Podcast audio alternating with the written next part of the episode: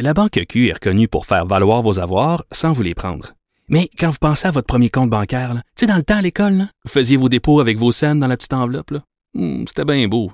Mais avec le temps, à ce compte-là vous a coûté des milliers de dollars en frais, puis vous ne faites pas une scène d'intérêt. Avec la Banque Q, vous obtenez des intérêts élevés et aucun frais sur vos services bancaires courants. Autrement dit, ça fait pas mal plus de scènes dans votre enveloppe, ça. Banque Q. Faites valoir vos avoirs. Visitez banqueq.ca pour en savoir plus. Cube Radio. Et en hôpital de campagne. Justin Trudeau explique son programme de subvention salariale aux employés. Les abuseurs seront sévèrement sanctionnés. Il va y avoir des conséquences sérieuses pour ceux qui tentent d'en tirer profit.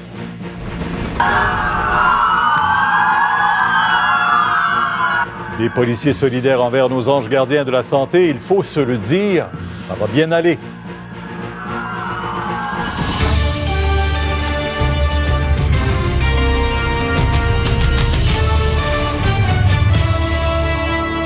Bon midi, Pierre. Bonjour, Pierre. Bon midi aux téléspectateurs de TVA, LCN aussi, euh, ainsi que les auditeurs de Cube Radio. Pierre, alors, 741 000 cas de coronavirus qui ont été officiellement déclarés dans le monde depuis le début de cette pandémie.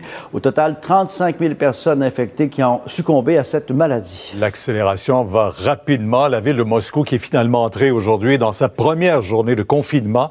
Le président Poutine a appelé les citoyens à prendre cette mesure très au sérieux. Pendant ce temps, la vie reprend presque son cours normal en Chine. On dit que 95% de la production industrielle a repris dans les usines chinoises. Et du côté d'Israël, Pierre, il y a des policiers de Jérusalem qui doivent patrouiller les rues de la ville sainte pour ordonner maintenant à des membres de la communauté juive ultra-orthodoxe de rentrer chez eux et distribuer aussi des billets d'infraction aux récalcitrants. Puisque vous parlez euh, chez nous, allons voir tout de suite la communauté euh, orthodoxe juive qui est particulièrement touchée, Yves, par cette propagation. C'est le cas à Boisbriand. Une ordonnance de confinement est en vigueur pour 14 jours. On y dénombre une dizaine de cas. On est sur le chemin de la rivière Caché ce midi. Vous remarquez tout de suite en direct, Pierre, cette autopatrouille. Il y en a quelques-unes comme ça là, qui sont euh, postées depuis évidemment hier après-midi parce que c'est un confinement très strict. On est donc justement à la porte d'entrée de cette communauté qui, je le rappelle, compte environ 4000 juifs assidiques qui vivent notamment ici, mais dans des rues euh, résidentielles tout autour. C'est préoccupant, Pierre, d'autant plus que certains d'entre eux ont voyagé ce mois-ci entre Boisbriand et New York, parce que je le rappelle, on célébrait les 9 et 10 mars dernier la fête Purim. Donc, il y a eu des contacts, effectivement, avec New York, ce foyer d'éclosion très important. Alors, les gens, les voyageurs qui sont porteurs de la COVID-19, qui ont ramené le virus chez eux, effectivement, ont été euh, traités. Mais quand même, cela dit, c'est une dizaine de cas. Euh, c'est ce que les autorités nous ont dit en point de presse ce matin. Euh, préoccupant aussi, Pierre, pour les citoyens de Boisbriand qui, ailleurs en ville, côtoient justement ces juifs assidiques, qui font leur épicerie, vont dans les commerces qui sont fréquentés par tout le monde. Alors ce matin, effectivement, on a parlé, on a insisté sur cette bonne collaboration entre les autorités municipales, la police et les membres de la communauté juive assidique. Je vais faire entendre des réactions obtenues en conférence de presse. On a actuellement à peu près une dizaine de personnes qui sont revenues euh, des États-Unis avec un test positif. Et suite à ça, on s'est concerté avec euh, certains contacts dans la communauté et on a convenu hier d'un commun accord que pour assurer la protection autant des membres de leur communauté parce qu'ils sont ils ont des familles nombreuses, que pour les communautés avoisinantes, qu'on allait restreindre vraiment les déplacements de la communauté seulement pour les services essentiels. On est en contact constant avec eux et on va prévoir des points quotidiens pour voir un peu l'évolution. Notre préoccupation, c'est de s'assurer qu'ils ont suffisamment de nourriture, de médicaments. Si on peut rassurer les gens, euh, on a des citoyens qui sont aussi à l'extérieur de la communauté et ces gens-là vont suivre aussi les recommandations. Vous étiez allé dans cette communauté la semaine dernière et il faut dire que les lieux de culte et de rassemblement étaient déjà fermés. Oui, rapidement en image, Pierre, c'était jeudi dernier. Synagogue, effectivement, établissement scolaire, s'est fermé depuis plusieurs jours, nous indiquent les membres de la communauté. La police y était également pour faire des vérifications euh, vers la fin de la semaine dernière. Merci beaucoup. Maintenant, d'autres nouvelles concernant la COVID-19. D'abord, le premier ministre israélien Netanyahu qui a placé en quarantaine, est placé lui-même en quarantaine préventive. Le prince Charles, qui est atteint par le coronavirus, et sort de sa quarantaine. Il est en bonne santé, nous dit-on, et c'est confirmé. La ville de Tokyo va ouvrir les prochains Jeux olympiques le vendredi 23 juillet 2021. Alors, c'était notre collègue Pierre Bruno. On va retrouver, bien sûr, tout au long de la journée, de façon ponctuelle, nos collègues de LCN et de TVA Nouvelle. Alors, je vais vous lire euh, une phrase et je vais vous laisser deviner qui peut bien avoir écrit euh, cette chose-là dans les circonstances que l'on sait en ce moment en pleine pandémie de coronavirus. Alors, je commence la citation. Il existe un médicament habituellement bien toléré aux effets secondaires rares pour contrer une maladie en propagation incontrôlée qui tue. Dans les circonstances, n'est-il pas éthiquement, socialement et médicalement souhaitable de renverser l'approche habituelle dans l'utilisation de l'hydroxychloroquine? Alors, qui a écrit ça? Ben, c'est un médecin, un médecin qui s'y connaît en épidémie. C'est Amir Kadir. Il est microbiologiste infectiologue au centre hospitalier Pierre Le Gardeur et il est au bout de la ligne. Bonjour, docteur Kadir. Comment allez-vous? Bonjour, comment moi ça va bien. J'espère que vous aussi de votre côté et tous vos proches. C'est très gentil de le demander, docteur Kadir. Puis de ces temps-ci, quand on demande à quelqu'un comment ça va, c'est pas une petite phrase comme ça en passant. On veut vraiment savoir comment ils vont. Donc c'est très gentil à vous de le demander. Et on souhaite bien sûr que tous nos auditeurs aussi euh, se portent du mieux qu'ils peuvent euh, dans les circonstances. Alors pourquoi avez-vous décidé en fin de semaine dans la presse d'écrire cette lettre-là concernant le fameux traitement assez controversé quand même de l'hydroxychloroquine? Euh, en fait, euh, je demande, je pose la question euh, pour la raison suivante. Lorsqu'il y a un médicament pour lequel on n'a pas encore fait d'études méthodologiquement, disons, rigoureuses, c'est-à-dire une étude dans laquelle on donne le médicament à la moitié ou une partie des patients et un placebo à l'autre partie des patients recrutés. On les, on les suit pendant quelques semaines à quelques mois pour voir l'effet de chacun des deux et s'il y a une différence. Et il faut que cette étude-là soit ce qu'on appelle à double insu, euh, c'est-à-dire que les gens qui le prennent et les gens qui le donnent ne sachent pas qui reçoit quoi exactement. Absolument. Il n'y a pas de billets. Mhm. Donc, il y a toute une série de, je dirais, de critères qui font qu'une étude est méthodologiquement suffisamment rigoureuse pour dire, ben voilà, on a fait les études, le médicament marche, ça a plus d'effet qu'un placebo, ça vaut la peine de le donner. En temps normal, c'est absolument ce qu'il faut faire pour utiliser des, des, nouveaux, surtout des nouveaux produits qui n'ont pas déjà été testés sur d'autres. Mais dans le cas de l'hydroxychloroquine, c'est un, une molécule qu'on connaît depuis euh, plus de 60-70 ans, qui a été utilisée largement. L'hydroxychloroquine et son, sa cousine, c'est-à-dire la chloroquine, ont été utilisées pour la malaria et euh, pour des traitements brefs ou l'hydroxychloroquine parce que son profil de toxicité est plus acceptable pour des maladies chroniques comme le rhumatisme euh, donc, le lupus on aussi. à peu près ses effets secondaires. Mhm. et, et, donc, dans ces circonstances-là, quand on est devant une, euh, une espèce de d'état d'exception, une guerre totale où toutes nos sociétés sont paralysées avec des conséquences qui sont pas, je veux dire, qui sont pas nulles, là, Mhm. non seulement économiquement, mais sur le plan de la santé, le fait que notre système de santé soit complètement dévoué à ça, ça veut dire qu'on retarde des choses qui sont quand même médicalement requis ou importants.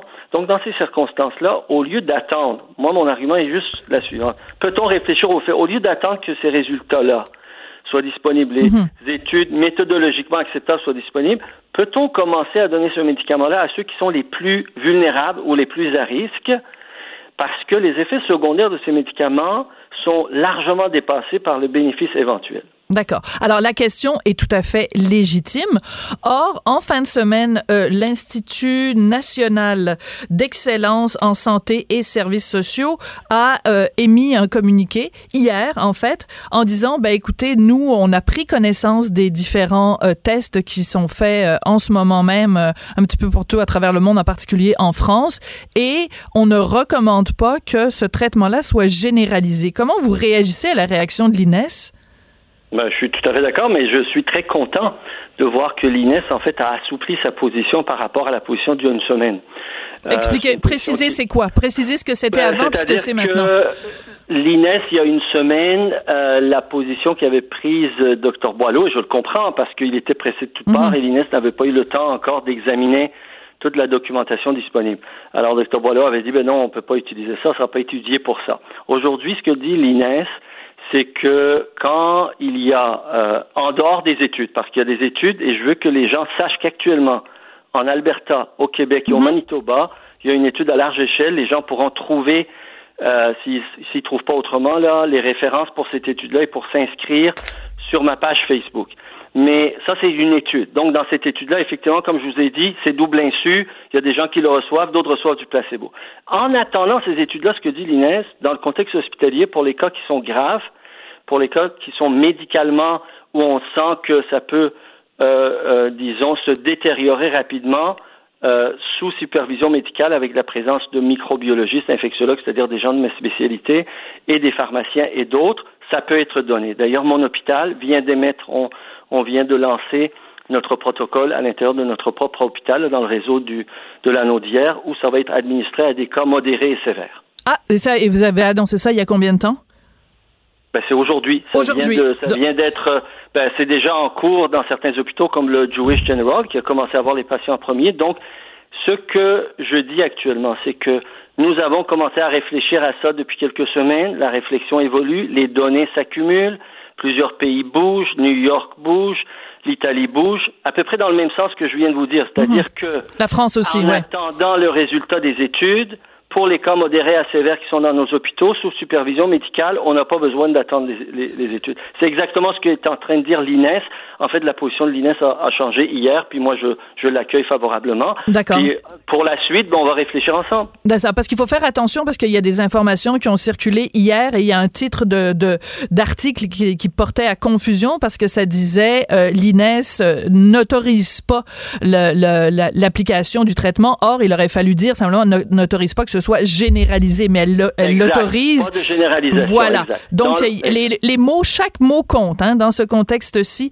Euh, et, les... je peux comprendre. Euh, c'est dans, on est, on agit dans l'urgence. Euh, il y a une espèce de frénésie. Il y a des gens qui sont malades, sont inquiets, puis d'autres qui sont, comment je pourrais dire, sont très soucieux de les aider rapidement. Et dans ça, on peut parfois disons, mal interpréter les informations qui circulent. Mais ce que je dis actuellement, c'est que la réflexion est lancée. L'INES est très ouverte euh, j'ai quand même quelques canaux de communication et je mhm. comprends que l'INES fait le travail le plus rigoureux qui est possible pour elle de faire.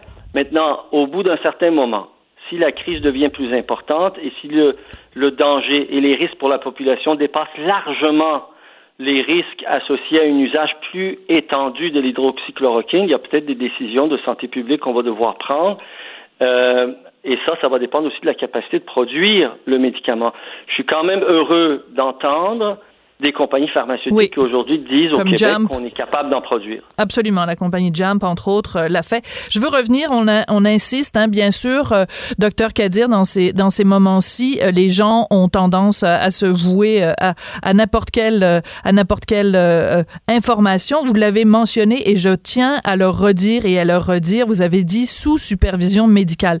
C'est pas le moment pour personne qui nous écoute de s'auto-médiquer. Est-ce que vous pouvez, s'il vous plaît, ça voilà. peut être très dangereux. Et ça peut être rendu dangereux si les gens s'automédiquent. Et là, on va tout bousiller, puis on va, euh, disons, brûler cette opportunité qui est à la disposition du système de santé. D'accord. Parce que c'est important de le mentionner parce qu'il y a beaucoup d'informations contradictoires qui ont circulé. Entre autres, on a dit qu'il y avait un patient aux États-Unis qui était euh, décédé de la chloroquine. Il faut quand même préciser, puis je suis sûr que vous allez être d'accord avec moi, docteur Kadir, c'était quelqu'un qui s'était fié euh, euh, à simplement au nom du médicament et qui trouvait que le produit qu'il utilisait pour nettoyer son aquarium, ça avait de l'air qu'il y avait de la chloroquine dedans, donc il en a absorbé, il en est mort.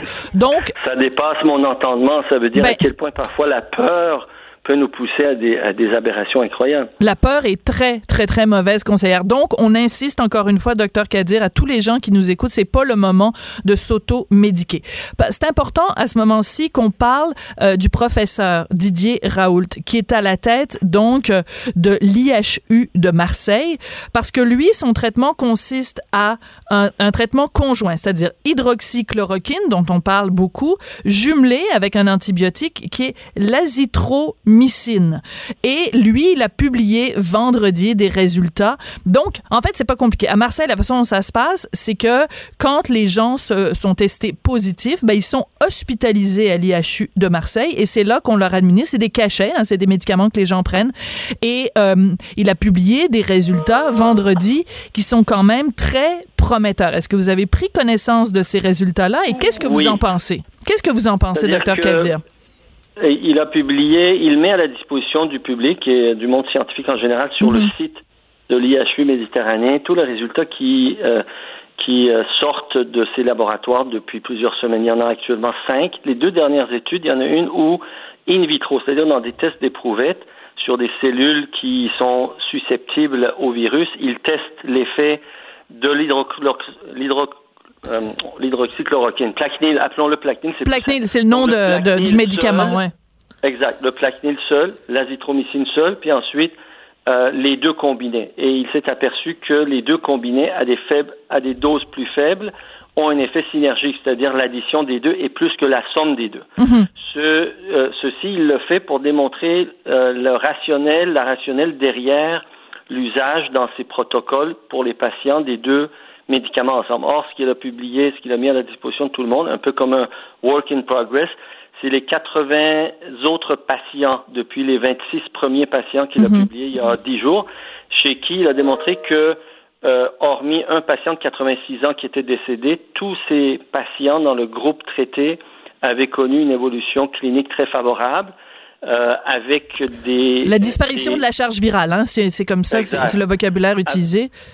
Avec une quantité de virus détectable dans leur sécrétion des voies respiratoires supérieures, mais aussi dans leurs crachats qui viennent des voies respiratoires inférieures, avec donc des décomptes de virus dans ces prélèvements beaucoup moins élevés que chez les patients contrôle, c'est-à-dire chez les patients non traités. Est-ce que tout ça, ça veut dire que la preuve est faite? Pas encore, mais c'est des preuves qui s'accumulent en faveur de l'usage de l'hydroxychloroquine, au moins chez les gens qui ont une maladie relativement euh, importante, c'est-à-dire avec des symptômes modérés à sévères. D'accord. Mais euh, je, je je suis pas médecin, vous, vous l'êtes.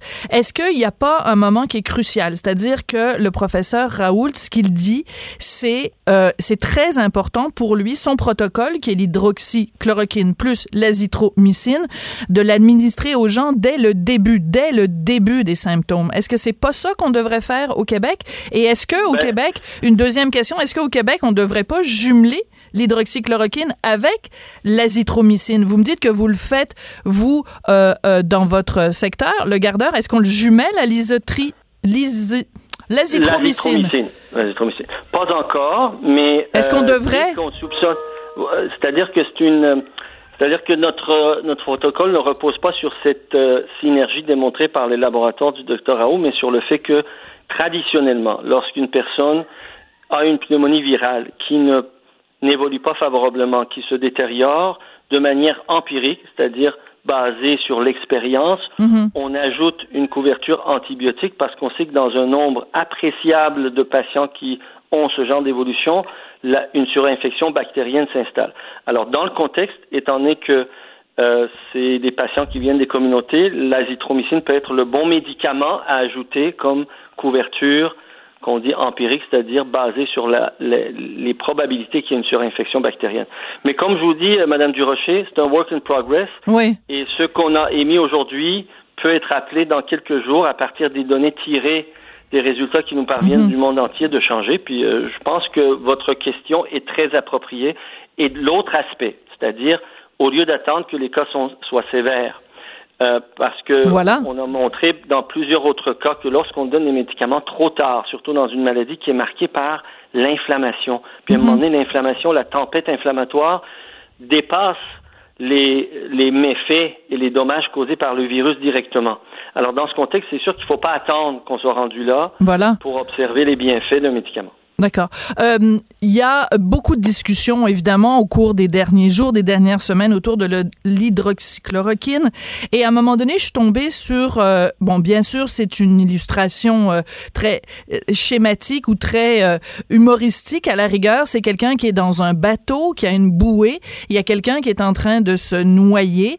Et le noyer représente le patient qui est atteint de la, du coronavirus. Et la personne s'apprête à lancer la bouée qui est l'hydroxychloroquine, et il y a quelqu'un à côté qui lui dit, ben attention, on lui envoie pas ta bouée, elle n'a pas encore été homologuée, on n'a pas fait les preuves que la bouée fonctionne. Est-ce que vous trouvez que cette image-là correspond à la situation qu'il y a en ce moment? Vous voulez vraiment m'attirer des ennuis, euh, Madame Durocher? Oui. Disons que ma lettre Euh, c'est un peu ça que vous dites dans votre lettre. un peu ma propre interrogation. Voilà. Ce que, ce que, et je suis pas le seul. Il y a beaucoup de médecins qui, qui euh, disons, la même opinion. Je pense par exemple au docteur Christian Perron en France, ex-président de l'Association des infectiologues français. Il dit, moi, je ne suis même pas prêt à participer dans les études à double insu parce que je crois qu'on ne devrait pas Mhm. priver des patients sous Voilà. qu'on a besoin d'une étude, puis en leur donnant des placebos. Il arrive un moment où euh, on est devant une maladie tellement grave dans ses conséquences, le nombre de personnes qui risquent de mourir de la maladie ou d'avoir des conséquences graves est tellement plus grand que le nombre de personnes qui peuvent avoir des effets secondaires néfastes de ce qu'on administre, qu'en attendant des données qui sont faites en parallèle, il faut ne pas priver les patients, surtout ceux qui sont à risque. Et, notre personnel, l'autre, l'autre aspect, c'est notre personnel. On sait Mais que voilà. notre équipement de prévention actuellement n'est pas à la hauteur, à la hauteur de ce qu'on aurait désiré, ce qu'on aurait souhaité. Et donc, en attendant, il faut s'assurer que notre personnel, ceux, qu'on- ceux qu'on appelle les anges, les anges gardiens, ben, qu'on, Voilà. leur donne tous les moyens pour voler, n'est-ce pas? Les anges ont des ailes, alors il faut préserver leurs ailes. D'accord. Alors, je vais vous, euh, ben, ce que vous parlez de ce, de ce médecin français, je voudrais rappeler quand même pour les gens qui nous écoutent que euh, Philippe Douste-Blazy, qui est l'ancien ministre de la Santé française, euh, parce que je, je parle beaucoup de la France parce que, bon, le, le professeur Raoult est à Marseille, puis aussi parce qu'en France, en ce moment, ça va pas bien. Et donc, il a euh, enregistré une vidéo dans laquelle il dit, écoutez, il y a urgence d'agir, il faut, il faut aller de l'avant et il faut que ce soit généralisé. Et je voulais rajouter autre chose également. Quand vous dites que, bon, il, euh, à un moment donné, il va falloir se poser la question du, placebo, parce qu'en fait, on donne un, médicament qui sert à rien. En fait, en fait, c'est du sucre, un des comprimés de sucre à des gens. Euh, le, professeur Raoult refuse de faire ça parce qu'il dit, on est euh, au point où moi, mon serment d'Hippocrate euh, m'empêche de donner.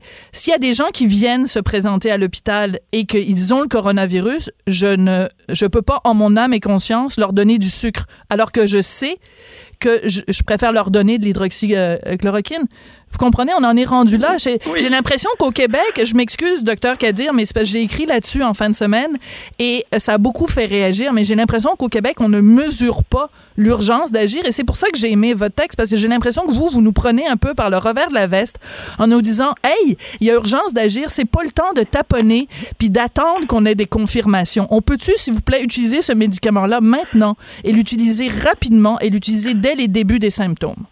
Exact. C'est-à-dire que les recherches absolument rigoureuses, prenons le cas par exemple de la colchicine, ils ont besoin de plusieurs milliers de patients avant de faire la démonstration méthodologique de l'utilité de la colchicine. Ils sont rendus juste à 200 patients. Mhm. Donc ça va prendre des semaines et des semaines. C'est pour cette raison qu'il nous faut réfléchir et réfléchir encore. Moi, je ne veux pas prendre les devants ou forcer la main de quiconque. Euh, je suis solidaire avec le ministère, avec l'INES, avec mon association de microbiologistes, Mhm. mais je nous interpelle collectivement à se dire, mesurons adéquatement les conséquences négatives et mesurons adéquatement exact aussi en tenant compte de tous les traitements pour d'autres maladies et les torts qu'on fait subir à notre propre réseau de santé, à notre personnel. Mettons ça dans la balance, soumettons ça à un comité d'éthique. Le ministère en a, euh, l'INES en a. Soumettons ça à un comité d'éthique. Puis testons euh, la validité éthique de refuser un usage à plus large échelle que ce qu'on a commencé à mettre en œuvre dans nos hôpitaux. Oui. Euh, vous savez que au cours, bon, j'ai l'impression, et corrigez-moi si je me trompe, j'ai l'impression qu'il y a deux choses qui jouent en défaveur de l'hydroxychloroquine qui n'ont rien à voir avec la science. Premièrement, le professeur Raoult, le professeur en France à Marseille, qui euh, donc a établi ce protocole et qui et qui publie ses études, ben, il a l'air un peu d'un hippie, il a les cheveux longs, euh, bon, il est en vraiment en porte-à-faux avec le reste de la communauté euh, médicale en France, ça, ça aide pas. Et l'autre chose qui aide pas, c'est qu'on a un fou furieux aux États-Unis qui s'appelle Donald Trump, qui lui est tout à fait en faveur de l'hydroxychloroquine, qui a dit que c'était quasiment un don de Dieu. Et juste parce que Trump, qui est un grand vilain, dit c'est formidable l'hydroxychloroquine, il y a plein de gens qui disent ah ben là si lui dit que c'est bon, ben ça doit être mauvais. Alors, Ben, je pense que c'est tout à fait, c'est une logique tout à fait erronée. Monsieur Trump doit trouver qu'il est bien de se brosser les dents. Est-ce que ça nous pousse à arrêter de nous brosser les dents? Voyons, c'est pas un argument.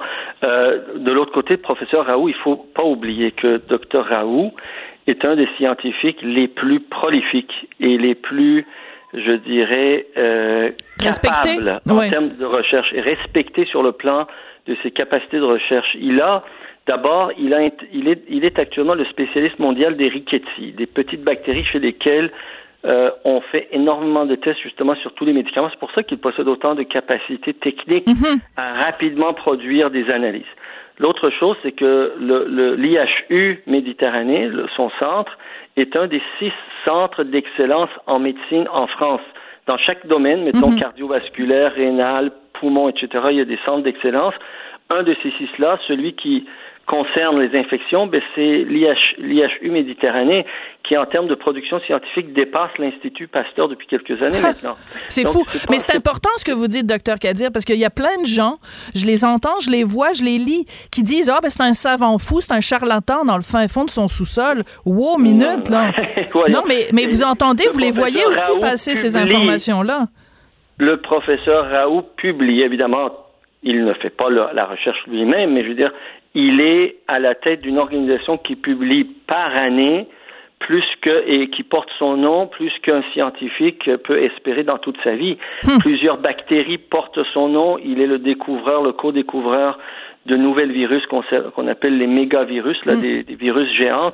Euh, c'est-à-dire qu'il faut vraiment prendre très au sérieux. On peut discuter de la méthode, on peut discuter de la hmm. précipitation à agglomérer des données et à les rendre publiques de la façon qu'il fait, mais je pense que l'urgence justifie jusqu'à un certain jusqu'à un certain point euh, ces raccourcis. On peut questionner tout ça, mais on ne peut pas questionner ses capacités. Je veux dire, c'est un, un laboratoire de grande, grande qualité. Parfait. Écoutez, je suis très contente de vous avoir parlé parce que je pense qu'on a pu remettre les pendules à l'heure dans beaucoup, beaucoup de points qui concernent euh, l'hydroxychloroquine. En plus, vous nous avez euh, appris cette nouvelle, donc, euh, concernant le fait que le centre hospitalier pour lequel vous travaillez, donc, ouvre... vient d'émettre ses recommandations pour l'usage de l'hydroxychloroquine, oui, dans ben, les contextes de cas modérés de cas modérés. Euh, bon, ben c'est une excellente, euh, une excellente nouvelle. Merci beaucoup d'avoir pris le temps. Merci à vous. Au euh, revoir. docteur Kadir, merci beaucoup. Amir Kadir, donc microbiologiste, infectiologue au centre hospitalier Pierre Le Gardeur.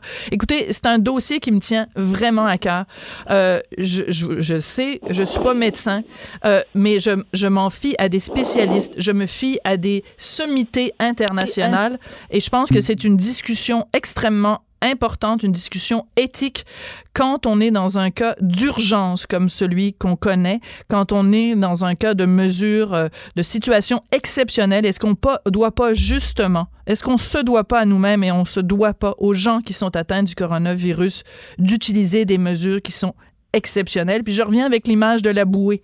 Si vous êtes en train de vous noyer puis qu'il y a quelqu'un qui veut vous envoyer une bouée, allez-vous commencer à dire oui, mais ta bouée, l'as-tu testée? Est-ce que tu es. Bon, allons-y. Et euh, je pense que cette entrevue avec le docteur Kadir était très éclairante. Vous écoutez, on n'est pas obligé d'être d'accord. La Banque Q est reconnue pour faire valoir vos avoirs sans vous les prendre. Mais quand vous pensez à votre premier compte bancaire, tu sais, dans le temps à l'école, vous faisiez vos dépôts avec vos scènes dans la petite enveloppe. Hmm, c'était bien beau. Mais avec le temps, ce vieux compte-là vous a coûté des milliers de dollars en frais, puis vous ne faites pas une scène d'intérêt. Avec la Banque Q, vous obtenez des intérêts élevés et aucun frais sur vos services bancaires courants. Autrement dit, ça fait pas mal plus de scènes dans votre enveloppe, ça. Banque Q. Faites valoir vos avoirs. Visitez banqueq.ca pour en savoir plus.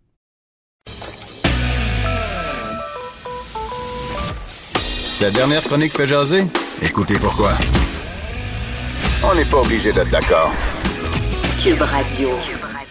En cette période de coronavirus, je pense qu'on est très, très, très, très, très nombreux à avoir de la difficulté euh, à dormir, à faire des insomnies, à se réveiller en plein milieu de la nuit en se demandant euh, comment on va s'en sortir à travers euh, tout ça. Ben, ma prochaine invitée, elle, ce qui l'empêche de dormir, puis elle l'a écrit dans le journal, c'est les mesures de préparation au Canada face à, aux semaines qui s'en viennent et qui sont absolument cruciales.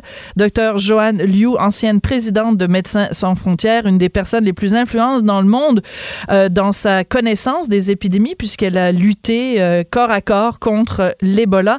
Docteur Liu, bonjour. Bonjour. Comment allez-vous, malgré le fait que vous dormez pas bien en ce moment?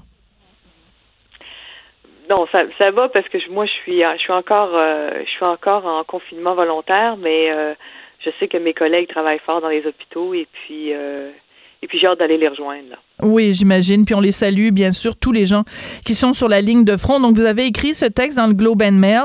Euh, vous énoncez les trois mesures que le Canada devrait prendre ou a déjà commencé à prendre. On va commencer par euh, la première, euh, dédier des hôpitaux à la COVID-19. On sait que ici à Notre-Dame, à l'hôpital Notre-Dame, on a déjà fait un hôpital dans l'hôpital qui est entièrement consacré aux soins de la COVID-19. 19. Pourquoi c'est si important que dans les hôpitaux, il y ait des sections ou des hôpitaux au complet qui soient uniquement dédiés à la COVID-19?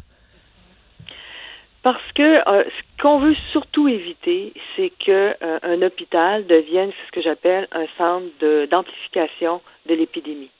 Donc, si on avait un, un, hôpital qui reste mixte, puis les patients se côtoyaient en permanence, ben, à chaque fois que quelqu'un euh, irait à l'hôpital, il y aurait toujours la possibilité de s'infecter. Mhm. Donc déjà dans, dans, plusieurs hôpitaux, on a fait des on a fait des secteurs qui sont dédiés à la COVID-19. Moi, mon propos, c'est surtout aussi, c'est que comme soignant, de passer d'un patient COVID positif à un patient COVID négatif, on a toujours la même chance, mais la petite chance de mhm. nous s'infecter quand on enlève notre protection personnelle ou après ça d'infecter d'autres personnes si à tout hasard on n'est pas encore symptomatique. Et donc là, on, on, on, on met de l'eau au moulin de la transmission du COVID-19 c'est aussi parce que nous, on a appris ça dans l'Ebola, mais dans le choléra, c'est qu'on développe aussi des connaissances et des mhm. trucs quand on travaille beaucoup sur la protection personnelle et aussi on, on connaît nos problèmes de ressources aujourd'hui, ça permettrait peut-être aussi d'utiliser un peu moins de protection personnelle. Voilà, c'est-à-dire ce que vous donc le, fameux PPE là et donc euh, si en effet on est constamment dans le même environnement, on n'a pas besoin de constamment changer euh, de protection euh, personnelle. Donc comme on sait qu'on est bon, on n'est pas en manque évidemment, mais on veut économiser évidemment sur les PPE, donc c'est pas le temps d'en changer à toutes à toutes les heures. Est-ce que votre évaluation en ce moment, bon là j'ai donné l'exemple évidemment de l'hôpital Notre-Dame qui a construit un hôpital dans l'hôpital qui est entièrement dédié à COVID-19. Est-ce qu'il y a suffisamment d'exemples de ça à travers le pays, à travers la province? Je peux pas vous répondre de façon euh, de façon éclairée sur ce sujet-là. On entend on entend différentes initiatives qui ont été faites dans différents endroits, mais moi je pense que en sachant qu'on rentre probablement dans les semaines qui vont être les plus occupées, je crois qu'il faut vraiment réfléchir à avoir ce genre de structure-là qui va être dédiée à des patients COVID positifs. Donc, en fait, vous êtes un peu en train de tirer la sonnette d'alarme, si je veux me permettre. Je veux pas être alarmiste, mais vous nous prévenez parce que vous avez cette expérience-là, vous avez cette expertise-là, vous êtes passé par là, que c'est la, la, la meilleure et la façon la plus logique de faire face à la situation. C'est en tout cas la façon que moi je trouve qu'on qui, qui, a appris en faisant des épidémies dans d'autres contextes qui diminuait la transmission euh, euh d'un virus à des patients non infectés, qui empêchait qu'un hôpital devienne un endroit d'amplification de l'épidémie. Donc c'est ce qu'on a retiré dans d'autres contextes. Peut-être qu'ici on est tellement bas avec le contrôle d'infection qu'on peut qu'on peut avoir euh, deux deux secteurs à plein régime tout le temps mais moi, je pense que dans le stress que ça apporte de traiter des mhm. patients infectés, euh, je crois qu'il faut se mettre un environnement qui nous permette de mieux performer. D'accord, je comprends très bien, puis je comprends aussi votre votre réserve et votre et votre prudence dans, dans ce dossier-là. Euh, Venons-en à la deuxième mesure que vous recommandez dans votre texte que vous avez publié dans le Globe and Mail. Vous dites qu'il faut protéger la santé physique et mentale du personnel de la santé. Euh, Parlez-nous du défi que ça représente. Ben, je, c'est, c'est vraiment parce que c'est quelque chose que j'ai vécu moi, mais que aussi plein de mes coéquipiers euh, dans des épidémies, mais notamment de l'Ebola, parce que c'est extrêmement difficile, c'est stressant de travailler euh, avec des, des sous la protection personnelle, en kit de protection personnelle d'une part, mais l'autre aussi, c'est de faire face à des patients qui sont extrêmement malades. Mm-hmm et qu'à un moment donné, on se retrouve dans une équation où peut-être qu'on va avoir moins de moyens qu'on voudrait et qu'il va falloir faire des choix très difficiles par rapport à des patients. Et on n'est pas habitué à faire de la médecine de tri, de tri ce que j'appelle la médecine de catastrophe, hmm. où à quelque part, on, on se met des, des, des, euh, des espèces de, de, de, de, de, guidelines, de guides pour dire, mais ben, ce patient-là, euh, euh, oui, il va, il va avoir la priorité, puis celui-là, il l'aura pas. Et parce que nous, qu'est-ce qu'on fait aujourd'hui au Canada, c'est qu'on veut sauver tout le monde, puis c'est normal. Mais quand on n'a pas assez de ressources, on fait comment? Et ça, c'est extrêmement difficile. Il faut avoir, le, je dirais, le, le soutien d'un comité d'éthique qui va aider les gens à faire ces décisions-là difficiles et ça doit pas être fait, euh, ce que j'appelle au chevet du patient, mais il faut que ces, ces, hmm. ces, cadres-là soient clairs. Donc ça, ça c'est une chose. Mais l'autre chose aussi, c'est c'est juste comme personnel soignant, euh, c'est une chose de dire, il, y a un autobus qui a fait un accident, il a, il a remporté 40 blessés dans mon hôpital, puis c'est arrivé aujourd'hui. Mais là, là, ça va être la médecine de désastre à tous les jours, pendant plusieurs jours, sinon plusieurs semaines. Et ça aussi, ça, ça mine, ça mine le moral, ça, ça, ça mine l'énergie des gens. Puis il faut soutenir, il faut soutenir notre personnel parce que c'est difficile de travailler dans cette dans cette ambiance-là, de, d'être toujours sur la ligne de front.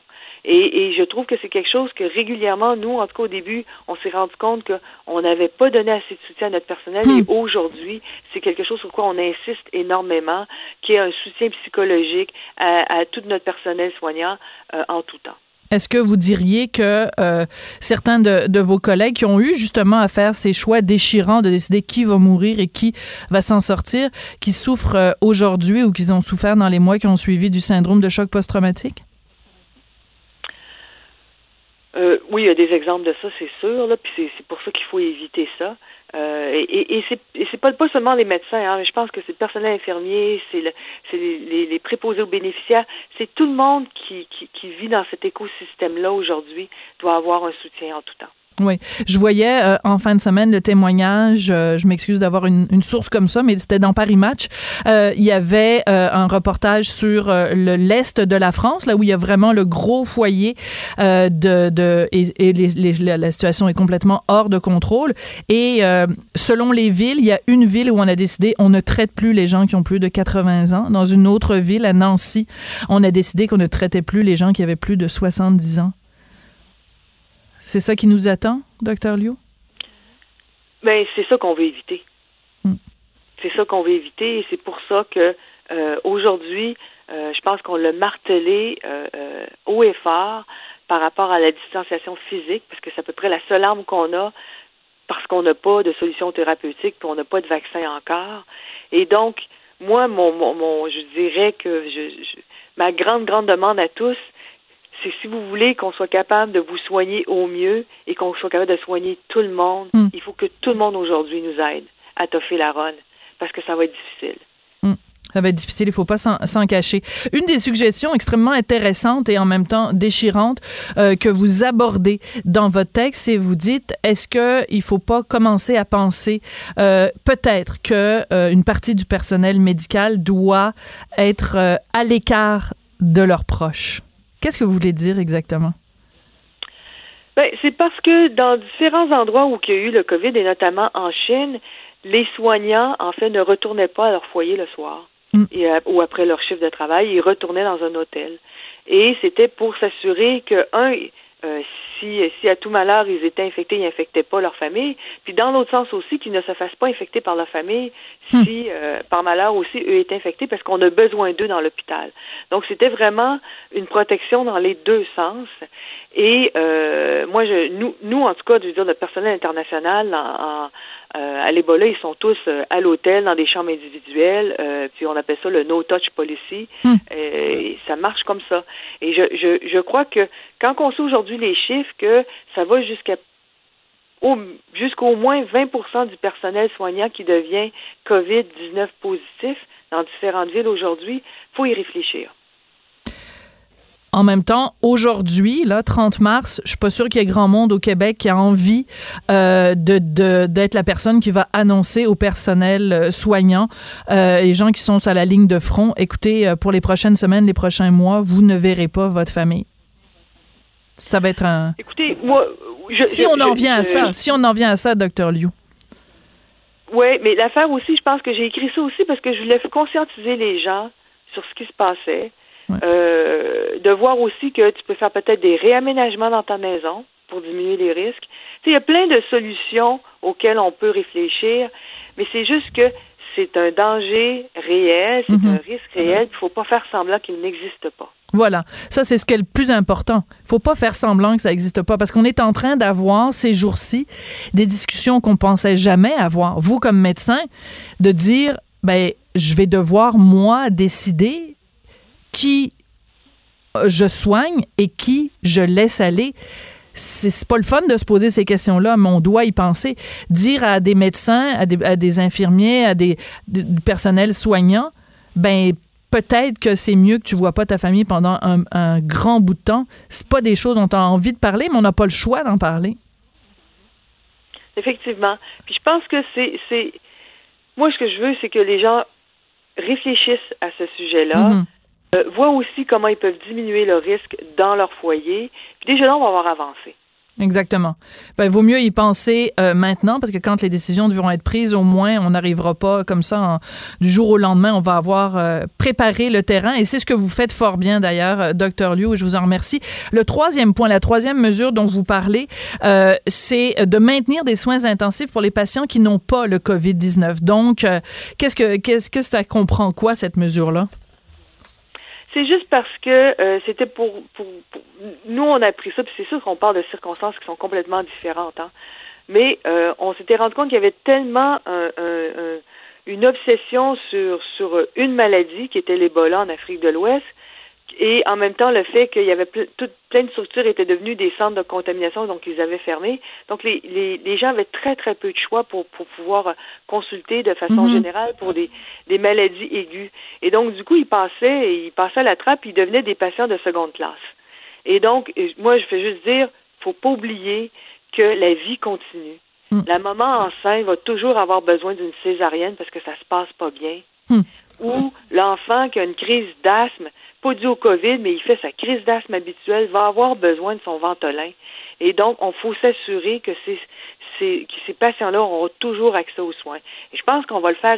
Je, pas vraiment d'inquiétude, mais je pense qu'il faut pas oublier que Mhm. la vie continue. Les maladies de tous les jours vont continuer de façon aiguë et il faut s'assurer qu'on ne perd pas euh, euh, le nord par rapport à ces patients-là non plus. Merci. C'est toujours euh, à la fois rassurant et euh, lucide quand on vous entend euh, parler, docteur Joanniou. Merci beaucoup d'être venu nous parler euh, aujourd'hui. Je rappelle que vous êtes l'ancienne présidente de Médecins sans frontières. Puis je le sens, vous avez hâte euh, de, de sortir de, cette, de ce confinement, de cette quarantaine pour pouvoir retourner sur le te- terrain puis euh, retourner sur la ligne de front. Merci beaucoup d'être venu nous parler aujourd'hui. Merci, au revoir. Merci. La Banque Q est reconnue pour faire valoir vos avoirs sans vous les prendre. Mais quand vous pensez à votre premier compte bancaire, tu sais, dans le temps à l'école, vous faisiez vos dépôts avec vos scènes dans la petite enveloppe. Hmm, C'était bien beau. Mais avec le temps, ce vieux compte-là vous a coûté des milliers de dollars en frais, puis vous ne faites pas une scène d'intérêt. Avec la Banque Q, vous obtenez des intérêts élevés et aucun frais sur vos services bancaires courants. Autrement dit, ça fait pas mal plus de scènes dans votre enveloppe, ça. Banque Q. Faites valoir vos avoirs. Visitez banqueq.ca pour en savoir plus. Tout le monde a droit à son opinion. Elle requestionne, elle analyse, elle propose des solutions. Sophie Durocher. On n'est pas obligé d'être d'accord. Alors, on a notre rendez-vous quotidien, multi-quotidien, avec Vincent Dessureau qui vient nous faire euh, le bilan euh, de tout ça. Bonjour Vincent, Salut comment Sophie. vas-tu? Ça va bien? Tu tiens, tu tiens le coup? Ah, on tient le Très coup. bien. On tient le coup. Voilà. Une journée à la fois. Voilà. Puis on touche du bois, on se dit que nous, euh, pour l'instant, tout va bien. Oui, chaque journée où on a un emploi, pour ceux qui ont pu la- garder leur emploi, c'est une victoire ces temps-ci. Absolument. Donc, euh, ben, Justin Trudeau, dans son point de presse euh, à 11h15, euh, a donné beaucoup plus de détails parce qu'il y avait tellement de points d'interrogation dans ses annonces concernant les PME que là, il est venu un petit peu et je l'ai trouvé assez euh, ferme aujourd'hui. Ah oui? Ben- tu sais, quand il a dit, on lui posait des questions sur euh, justement, est-ce qu'il n'y a pas trop, est-ce que c'est pas trop lousse votre affaire? Ouais. Excuse-moi l'expression. Puis il a dit non, on va s'assurer que. Puis là, il avait l'air plus, plus de tonus que d'habitude. Ouais, je trouvais qu'il était moins euh, mollasson. Bon, c'est bien, c'est bien, c'est une bonne nouvelle. Euh, mais effectivement, il y avait beaucoup de points d'interrogation, tu as raison Sophie, sur euh, la subvention salariale aux entreprises. Là, on sait qu'on avait annoncé euh, que le gouvernement fédéral allait payer 10 du salaire des PME qui sont affectés par la crise. Finalement, on avait annoncé la semaine dernière que c'était plutôt 75% donc c'était tout un bon. Mhm. Et on, là, on se demandait la semaine dernière, mais ça touche qui? Là? Quelle PME? Quelle grosse fournisseurs. À partir de combien d'employés t'es une PME? Jusqu'à quelle concurrence de salaire? Est-ce que... Et euh, il en a expliqué. Il y a beaucoup de points d'interrogation encore qui sont supposés être répondus euh, mardi, euh, donc demain, mais euh, on en sait quand même un peu plus. Alors, ce programme bonifié de subvention de la masse salariale fait donc euh, que le gouvernement fédéral va payer 10, en fait jusqu'à 75% du salaire des employés si votre entreprise est, euh, a vu son revenu baisser de plus de 30% Donc en raison de la COVID-19, là, pas par autre chose, mais si votre entreprise a vu ses revenus baisser de 30% en raison de la COVID-19, vous êtes là. Euh, il y aura donc une aide financière qui peut atteindre 847 dollars par semaine. Donc c'est basé sur un salaire maximal de 58 000 dollars par année. Mhm. Alors, au-delà de ça, bon, le gouvernement n'éponge plus, là, mais jusqu'à 58 000 on paye 75% On ajoute les entreprises à but non lucratif et les organismes de bienfaisance. Et on se demandait, parce qu'au début, on parlait de PME. Euh, ça, ça a changé. Et la facture de ce programme-là va Et changer là aussi là. parce que ce Ça n'est plus seulement les PME. On peut écouter Justin Trudeau là-dessus. Absolument. Le nombre d'employés ne déterminera pas votre admissibilité. La subvention s'appliquera aux organismes à but non lucratif, aux organismes de bienfaisance, ainsi que les entreprises de toute taille. Le but, c'est que les gens puissent continuer à recevoir un salaire, peu importe s'ils travaillent pour une entreprise qui emploie 10 ou 1000 personnes. Écoute. Comme tu disais, Vincent, c'est parce que là, on va, on va se retrouver à un moment donné avec un énorme trou dans les finances publiques. Donc, ça va être une crise sanitaire, une crise économique, puis une crise de finances publiques, les trois en même temps. C'est sûr que là, le gouvernement dit, ben nous, la facture, on va la payer, là, euh, Hmm. en grande partie. Euh, à quel point le gouvernement, on dit, est-ce que les poches infinies, euh, on va le voir, là, parce que, imaginez-vous, toutes les entreprises au Canada qui ont vu leur revenu baisser de 30% et plus, puis on comprend euh, qui, qui, là, à part les épiciers, euh, euh, des pharmacies ou d'autres, n'ont pas vu leur revenu baisser de, de- de façon dramatique. Euh, alors, ça inclut des entreprises même immenses, là, de Mhm. plusieurs milliers d'employés partout, à qui verront le salaire de le leurs Cirque du Soleil payé. était à la veille de se mettre sous la loi de la Ben, protection de la faillite, c'est pour, dire. Pour ce qu'ils ont ici au, au Ouais. Québec et au Canada, oui. Euh, et euh, c'est rétroactif jusqu'au 15 mars. Mhm. Alors, euh, évidemment, il y a des, des employeurs qui ont gardé des employés en poste depuis longtemps qui pourront donc rembourser cette facture-là. Alors, il y a des, des demandes, des factures qui vont rentrer assez vite auprès du gouvernement. Alors, on aura des détails supplémentaires là-dessus. L'objectif là, au centre de ça, c'est de maintenir le lien d'emploi. Vous dire qu'il y a un maximum de trois mois là, pour cette procédure-là, mais c'est que l'employeur puisse garder ses employés, il sera financé pour le faire, plutôt que le donner à la personne qui est sans emploi. On se retrouve en quelque sorte à financer là, des emplois qui ne servent plus, là, mais au moins dans trois mois, c'est visiblement ce qu'on qu'on souhaite, c'est que l'économie ouais. réouvre, euh, que les liens d'emploi soient encore là, alors on, on soit prêt à repartir la machine le plus vite possible. Mais il y aura une facture à ça. De combien? On dit on aura des chiffres là, euh, probablement demain par le ministre euh, des, des Finances. Mais à mon avis, on va peut-être faire le saut de qu'est-ce quel sera le coût de cette mesure-là? C'est ce que Bill Morneau va nous dévoiler demain. Et il y a une mesure qui va faire euh, plaisir ou enfin, faire plaisir aux parents, peut-être pas faire plaisir aux enfants. Euh, le ministre de l'Éducation, Je- euh, Jean-François Roberge, donc, il l'a annoncé euh, aujourd'hui, une plateforme web. Oui. Pour, avec des capsules, en fait, pour euh, que les enfants puissent continuer quand même à, étudier. C'est euh, c'est donc lancé aujourd'hui cette plateforme qui s'appelle École ouverte, l'école ouverte ou le- écoleouverte.ca. Vous pouvez vous y rendre, peu importe la plateforme que vous avez, votre téléphone, tablette, ordinateur. C'est une plateforme donc faite avec en collaboration avec l'Université de Montréal et le ministère de l'Éducation qui se veut vraiment pour aider les parents là, et les enfants à poursuivre leur apprentissage alors que tout est arrêté dans le niveau scolaire. Alors le site est simple, c'est beau visuellement, honnêtement, pour allé l'avoir voir, parcouru, ouais. c'est beau. Euh, vous avez le choix préscolaire, primaire, secondaire et même aux adultes. Vous choisissez l'année de votre enfant, donc à quel niveau. Vous choisissez la matière, le français, mathématiques, géographie, et vous allez avoir là-dedans un paquet d'outils euh, d'apprentissage, de vidéos, de jeux, euh, de petits tests. Euh, Puis il a le- dit que ça allait être ludique. Oui, Hein? ben, honnêt- important. Honnêtement, Ouais. honnêtement, c'est un peu le mot qui revient quand même quand tu parcours là. C'est vraiment pas lourd. Là. Ça ressemble pas au Ouais. site du ministère euh, de l'Éducation, mais Ouais. vraiment un site d'apprentissage pour les enfants et les plus vieux. Et on dit, vous pouvez vous promener. Si ça veut, la personne est bonne en français, ben, elle ira en, en troisième année, c'est en deuxième. Vous pouvez vous promener. Et pour les parents, je pense que ça va enlever beaucoup de pression. Ben, ça va Euh, changer de la PS4. Ben, exact. Là, tu peux dire, va faire que, euh, une heure de ça, puis tu reviendras. Euh, le, le, pro- le ministre qui dit, euh, bon, il n'y a, pas de stress, il n'y aura pas d'examen par rapport à Mhm. ça, mais ça permettra de faciliter l'apprentissage. D'ailleurs, le ministre Robert sera en entrevue à 13h30 sur nos ondes avec Geneviève Peterson. Excellent. Alors, vous pourrez entendre les détails là-dessus. Voilà. Euh, on se tourne peut-être du côté de New York parce qu'on sait que c'est quand même l'é- l'épicentre de tout ça. Un navire hôpital, c'est ça. Je sais pas c'est quand la dernière fois qu'on a vu ça Ben, sur les côtes new-yorkaises. C'est ça, ça fait pas. Bon, avec le nombre de cas, là, indépendamment l'immense différence, mais l'image de Sophie était vraiment forte. De voir un navire, le, le fameux USNS Comfort, là, immense navire hôpital de la Navy américaine avec les croix rouges sur le dessus qui normalement va dans des zones de guerre, Mhm. dans des pays dévastés par des, des, cata- des catastrophes climatiques, catastrophes, euh, donc, euh, donc toutes sortes de catastrophes. Et là, le navire, il s'en va à, à New York. Là. Hmm. Euh, ça montre que ça va pas très bien. C'est 12 salles d'opération, 1200 soignants sur un hôpital pour ceux qui ne sont pas euh, positifs à la COVID-19 dans le but de permettre aux autres hôpitaux de s'en occuper à 100 alors que le chiffre mondial, 750 000 personnes présentement dans le monde, 36 000 décès. Euh, on atteindra les 6 000 là, euh, au, au Canada cas euh, aujourd'hui. Et te dire que, parce qu'on parlait de la Chine là, et l'envoi de, de- d'équipements, euh, en France, on a vu l'arrivée sous haute Mhm. Oui. surveillance de 5 quand- millions de masques, je pense. c'est 10 Oui. millions de masques. 10 millions de masques. Venant de la Chine dans un, un avi- euh, en- par avion et ensuite par des camions escortés par les policiers. On voit à quel point c'est des produits qui valent cher ces jours-ci. Et le prince Charles est sorti de quarantaine. Sophie, il va mieux? Il a eu son OK des médecins, lui qui avait contracté la COVID-19.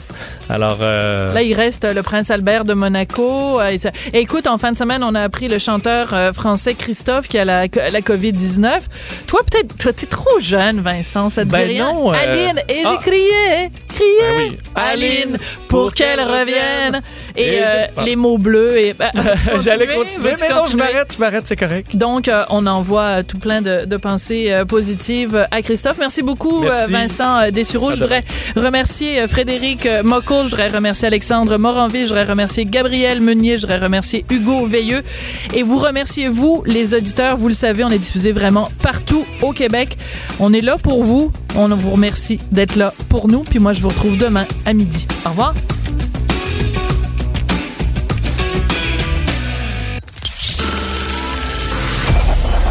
Cette émission est maintenant disponible en podcast. Rendez-vous dans la section balado de l'application ou du site cube.radio pour une écoute sur mesure en tout temps. Cube Radio, autrement dit. Et maintenant, autrement écouté.